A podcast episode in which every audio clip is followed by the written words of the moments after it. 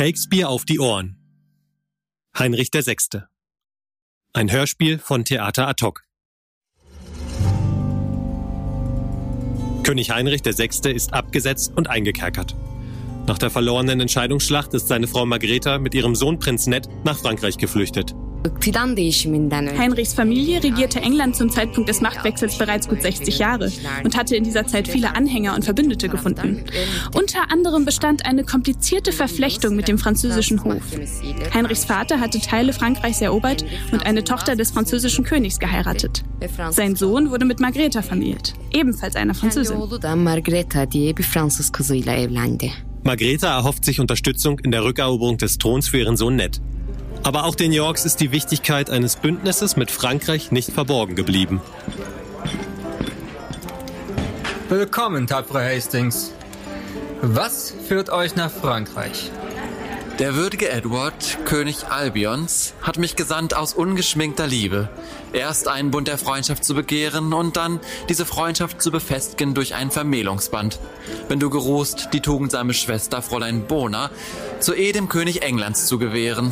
Vernehmt mich, König Ludwig, Fräulein Bona, ehe ihr zur Antwort schreitet. Hastings Bitte kommt nicht von Edwards wohlgemeinter Liebe. Sie kommt vom Truge her, aus Not erzeugt. Kann ein Tyrann zu Hause sicher herrschen, wenn er nicht auswärts mächtig sich verbündet? Schmähsüchtige Margareta! Und warum nicht Königin? Dein Vater Heinrich war ein Usurpator. Sie ist nicht Königin, wie du nicht Prinz. So, Hastings, sprichst du wieder deinen Fürsten und kein Erröten zeigt dich des Verrats. Nun, Hastings, sag mir recht auf dein Gewissen, ob Edward euer wahrer König ist. Denn ungern möchte ich mich mit dem verknüpfen, der nicht gemäß dem Rechte wer erwählt. Darauf verpfänd ich Ehr und Glauben dir. So hör denn, Hastings. Mein Entschluss steht fest. Meine Schwester wird Gemahlin Edwards. Die Edwards, aber nicht die Englands König. Bis heute noch war Ludwig Heinrichs Freund. Und ist noch sein Freund. Und Margretas auch. Doch ist euer Anspruch an die Krone schwach, wie es nach Edwards gutem Fortgang scheint. Ihr sollt von mir noch alle Güter erfahren, die euer Los verlangt und meins gewährt. An mich kommt Botschaft. Oder uns?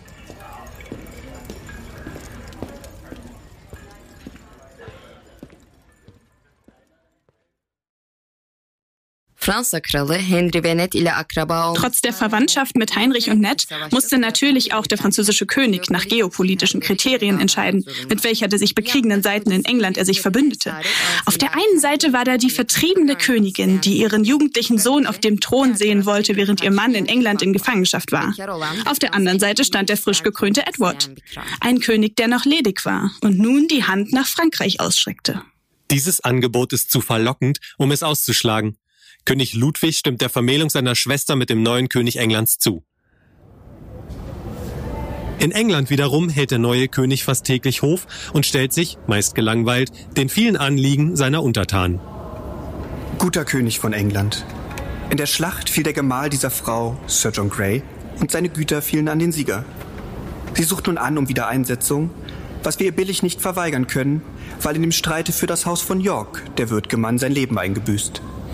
Eure Hoheit täte wohl, es zu gewähren. Es wäre schimpflich, es ihr abzuschlagen. Witwe, wir wollen euer Gesuch erwägen und kommt ein andermal um den Bescheid. Ich kann Verzug nicht dulden, gnädiger Fürst. Belieb euer Hoheit, jetzt mich zu bescheiden, und was euch nur gefällt, soll mir genügen. Wie viele Kinder hast du, Witwe? Sag mir. Drei, mein gnädiger Fürst. Hart wär's, wenn sie des Vaters Land verlören. Habt Mitleid, hoher Herr. Gewährt es ihnen. Lords, lasst uns allein.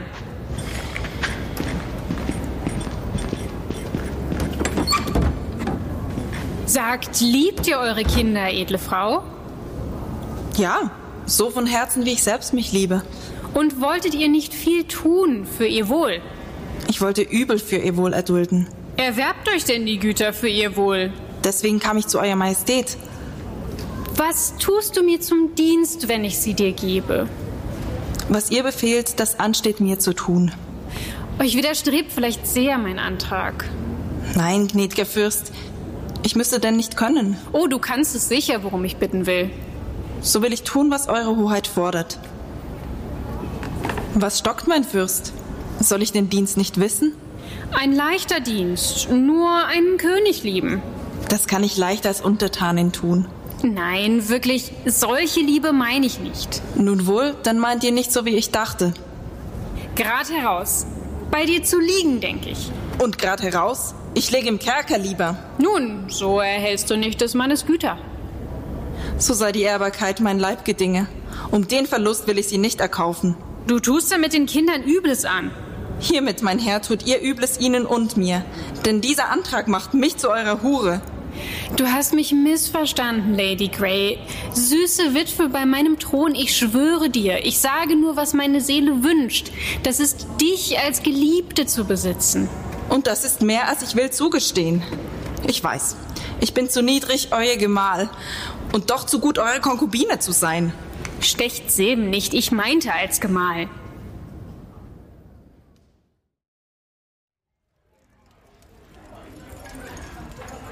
Am französischen Hof erreicht auch König Ludwig die Botschaft, dass König Edward trotz der Verlobung mit Lady Bona eine verwitwete Engländerin, Lady Elizabeth Grey, zur Frau genommen hat. An mich kommt Botschaft. Oder uns? Mein König, ein Brief für euch.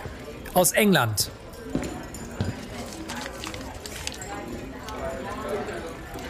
König Edward nahm Lady Grey zu Ehe. Ist das der Bund, den er mit Frankreich sucht? Darf er es wagen, Sohn zu verhöhnen? Ich sagte es Eurer Majestät voraus. Dies zeugt von Edwards Lieb und Hastings Redlichkeit. Hier, König Ludwig, vor des Himmels Antlitz und bei der Hoffnung auf mein himmlisch Heil schwöre ich mich rein an diesem Frevel Edwards. Er hat gefreit nach üppger Lust statt Ehre und unseres Landes Stärk und Sicherheit. Ich muss sofort zurück nach England reisen. Wie findet Bona Rache, teurer König? Hilfst du nicht der bedrängten Königin? Berühmter Fürst, wie soll mein Heinrich leben? Errettest du ihn von Verzweiflung nicht. Wenn ihr, der König Ludwig, wenig Scharen erlesenen Volkes uns zu verleihen geruht, so unternehm ich sie, bei uns zu landen und den Tyrannen mit Krieg vom Thron zu stoßen. Mein Streit um Englands Krone ist gesetzt. Und meiner tritt, mein Prinz, dem eurem bei. Deswegen bin ich endlich fest entschlossen. Margreta, ihr und der Prinz, mit 5000 Mann sollt übers Meer und Krieg dem Falschen bieten. Und dieser edle Fürst und sein Gefolg soll, wie es die Zeit gibt, mit Verstärkung folgen. Denn mich verlangt, dass er sei ausgerottet, weil ein französisch Fräulein er hat verspottet. Lasst untertänig mich für alles danken. Dann, Englands Bote, kehre schleunig heim und sage deinem eingebildeten König, ah, du siehst, was vorgeht. Geh damit ins Schrecken.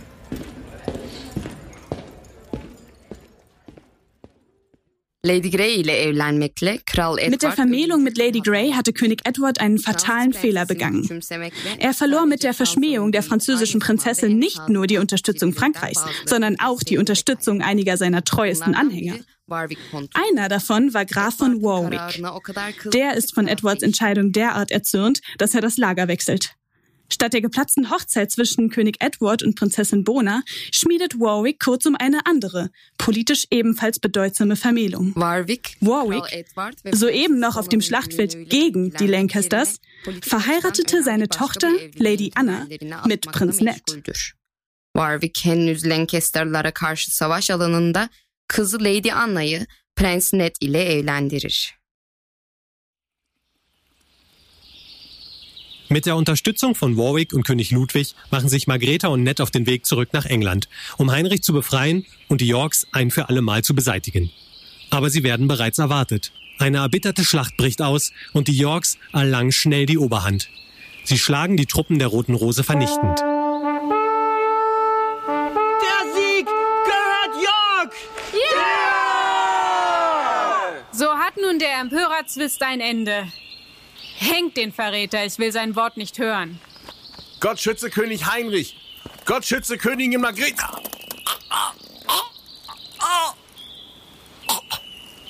Wir scheiden traurig hier im Jammertal.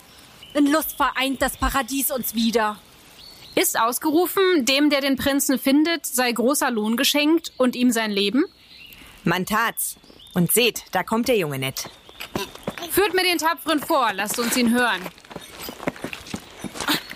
Edward, wie kannst du mir dafür genug tun, dass du mein Volk empört hast, Krieg geführt und all das Unheil, das du mir gestiftet? Sprich wie ein Untertan, machthungrer York. Nimm an, mein Vater rede jetzt aus mir. Entsag dem Thron und knie du, wo ich stehe. Beim Himmel, Brut, dafür will ich dich plagen. Still, trotzig Kind, sonst will ich stumm dich machen. Du bist zu vorlaut, ungezogener Knabe.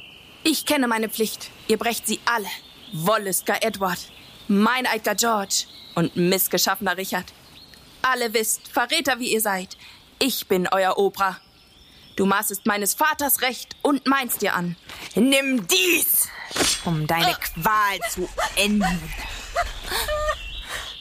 Tötet mich mit ihm! Für wahr, das will ich. Halt, Richard, halt! Wir taten schon zu viel. Warum sollt sie die Welt mit Worten füllen? George, entschuldige mich bei meinem Bruder. In London gibt's ein dringendes Geschäft. Ehe er dahin kommt, sollt ihr Neues hören. Was? Der Tower. Der Tower! Fort mit ihr. Ich befehle euch, bringt sie weg. Nein! Bring mich nicht weg! Gib mir hier den Rest! Wo ist Richard hin? Nach London. Ganz in Eil.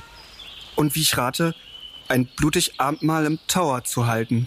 Er säumt nicht, wenn was durch den Kopf ihm fährt. Die Lancasters sind Geschichte. Und mit König Edward IV. beginnt die königliche Linie der Yorks. Mit der Schlacht von Tewkesbury im Jahr 1471 kamen die Rosenkriege zu einem vorläufigen Ende.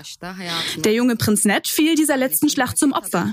Seine Mutter, Margreta, wurde entgegen ihrem Wunsch ebenfalls getötet zu werden, gefangen genommen.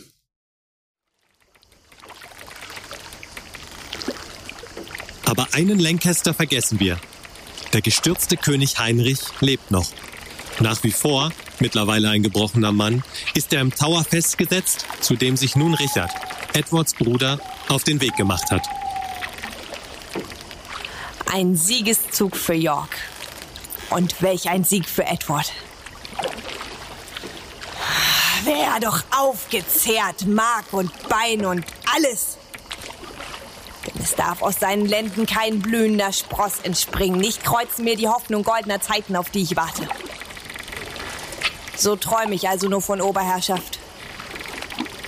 Wie wer auf einem Vorgebirge steht und fern das Ufer späht, wohin er möchte. Und so wünsche ich auch die Krone mir so weit ab. Gut, sagen wir, es gibt kein Reich für Richard. Was sonst für Freuden bieten kann die Welt? Ich suche mir im Schoß einer Schönen den Himmel. Bezaubere holde Frauen mit Wort und Blick. Ah, welch kläglicher Gedanke und minder noch denkbar zu erwerben tausend goldene Kronen. Schwor Liebe mich doch schon im Mutterschoße ab und hat die gebrechlich zarte Natur bestochen, mit einer Gabe zu schrumpfen, meinen Arm mir wie einen spindeldürren Zweig, dem Rücken drauf einen Berg hoch aufzutürmen. Voll Hässlichkeit sitzt er dort, meinen Körper zu verhöhnen. Von ungleichem Maß die Beine gewachsen, an jedem Teil mich Ungestalt zu schaffen, gleich wie ein Chaos. Und bin ich also wohl ein Mann zum Lieben? Blöder Wahn, solch Gedanken nur zu hegen. Und weil die Erde keine Luft mehr beut, soll's mir mein Himmel sein, vom Thron zu träumen und stets die Welt als Hölle nur zu sehen. Doch weiß ich nicht, wie ich die Krone erlange, denn manches Leben trennt mich noch von ihr. So quäl ich mich, die Krone zu erhaschen, und von dieser Qual will ich mich selbst befreien. Wo nicht, mir den Weg mit blutger Axt hauen kann ich doch sehr wohl lächeln und im Lächeln sehr wohl morden und rufen schön zu dem, was tief mich kränkt und die Wangen netzen mit erzwungenen Tränen und verstellen mein Gesicht für jeden Anlass. Das kann ich und kriegt nicht die Krone hier? Pah! Hing sie noch höher. Ich pflück sie mir.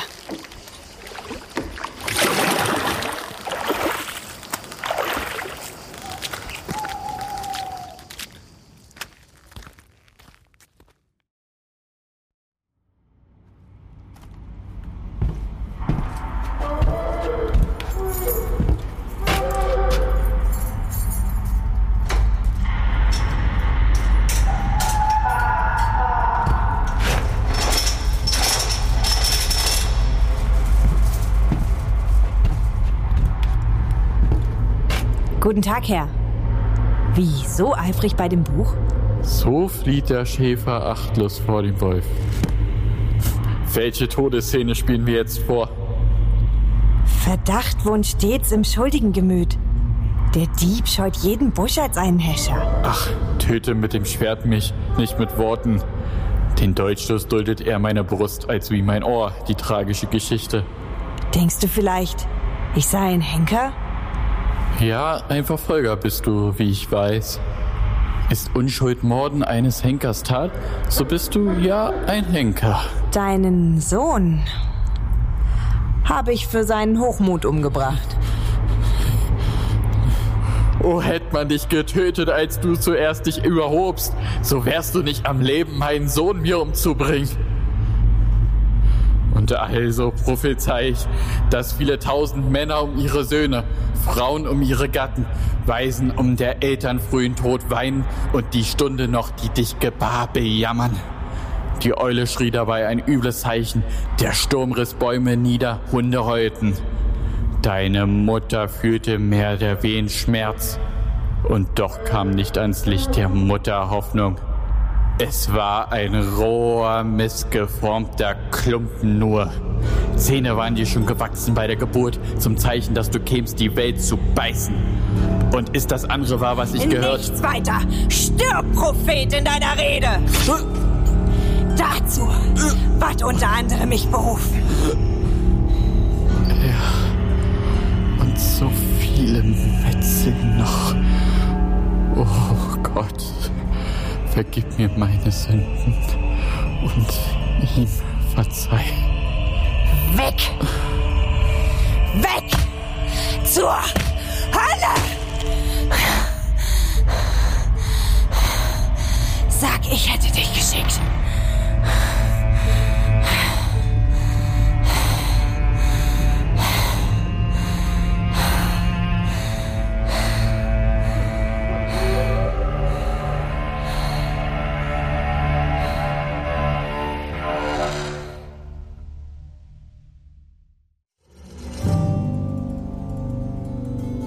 Das Rätsel um König Heinrichs Tod hat uns auf die Spuren einer anderen Geschichte geführt.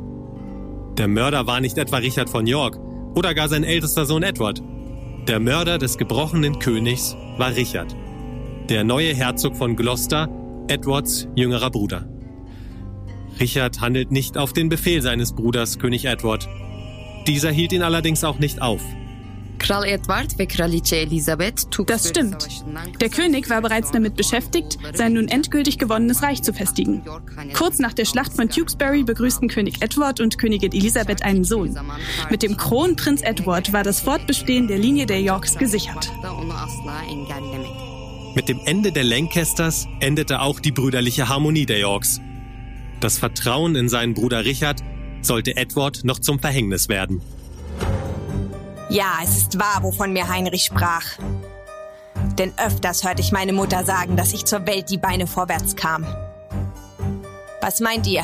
Hatte ich keinen Grund zur Eil, die unser Recht sich angemaßt zu stürzen? Weil denn der Himmel meinen Leib so formte, verkehre demgemäß den Geist die Hölle mir. Ich habe keine Brüder, gleiche keinem. Und Liebe, die die Graubärte göttlich nennen. Sie wohnen in Menschen, die einander gleichen und nicht in mir. Ich bin ich selbst allein. Noch einmal sitzen wir auf Englands Thron, zurückgekauft mit unserer Feinde Blut. So scheuchten wir Verdacht von unserem Thron und machten Sicherheit zum Schemel uns. Hört mich an! Ich bin die Königin! Ich bin die Königin!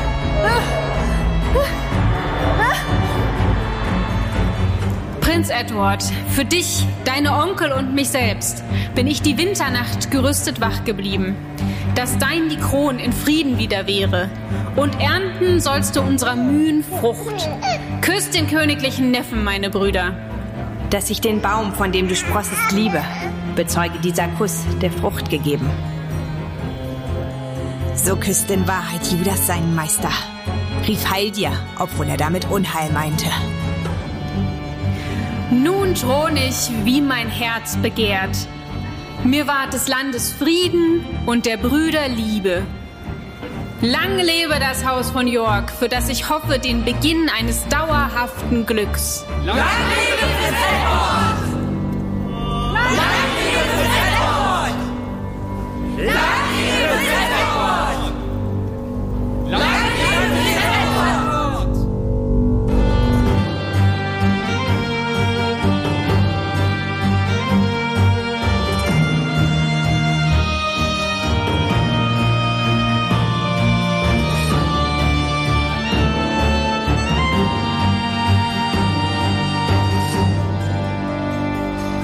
George trifft die Reihe, die anderen dann. Ich achte nichts mich, bis ich alles kann.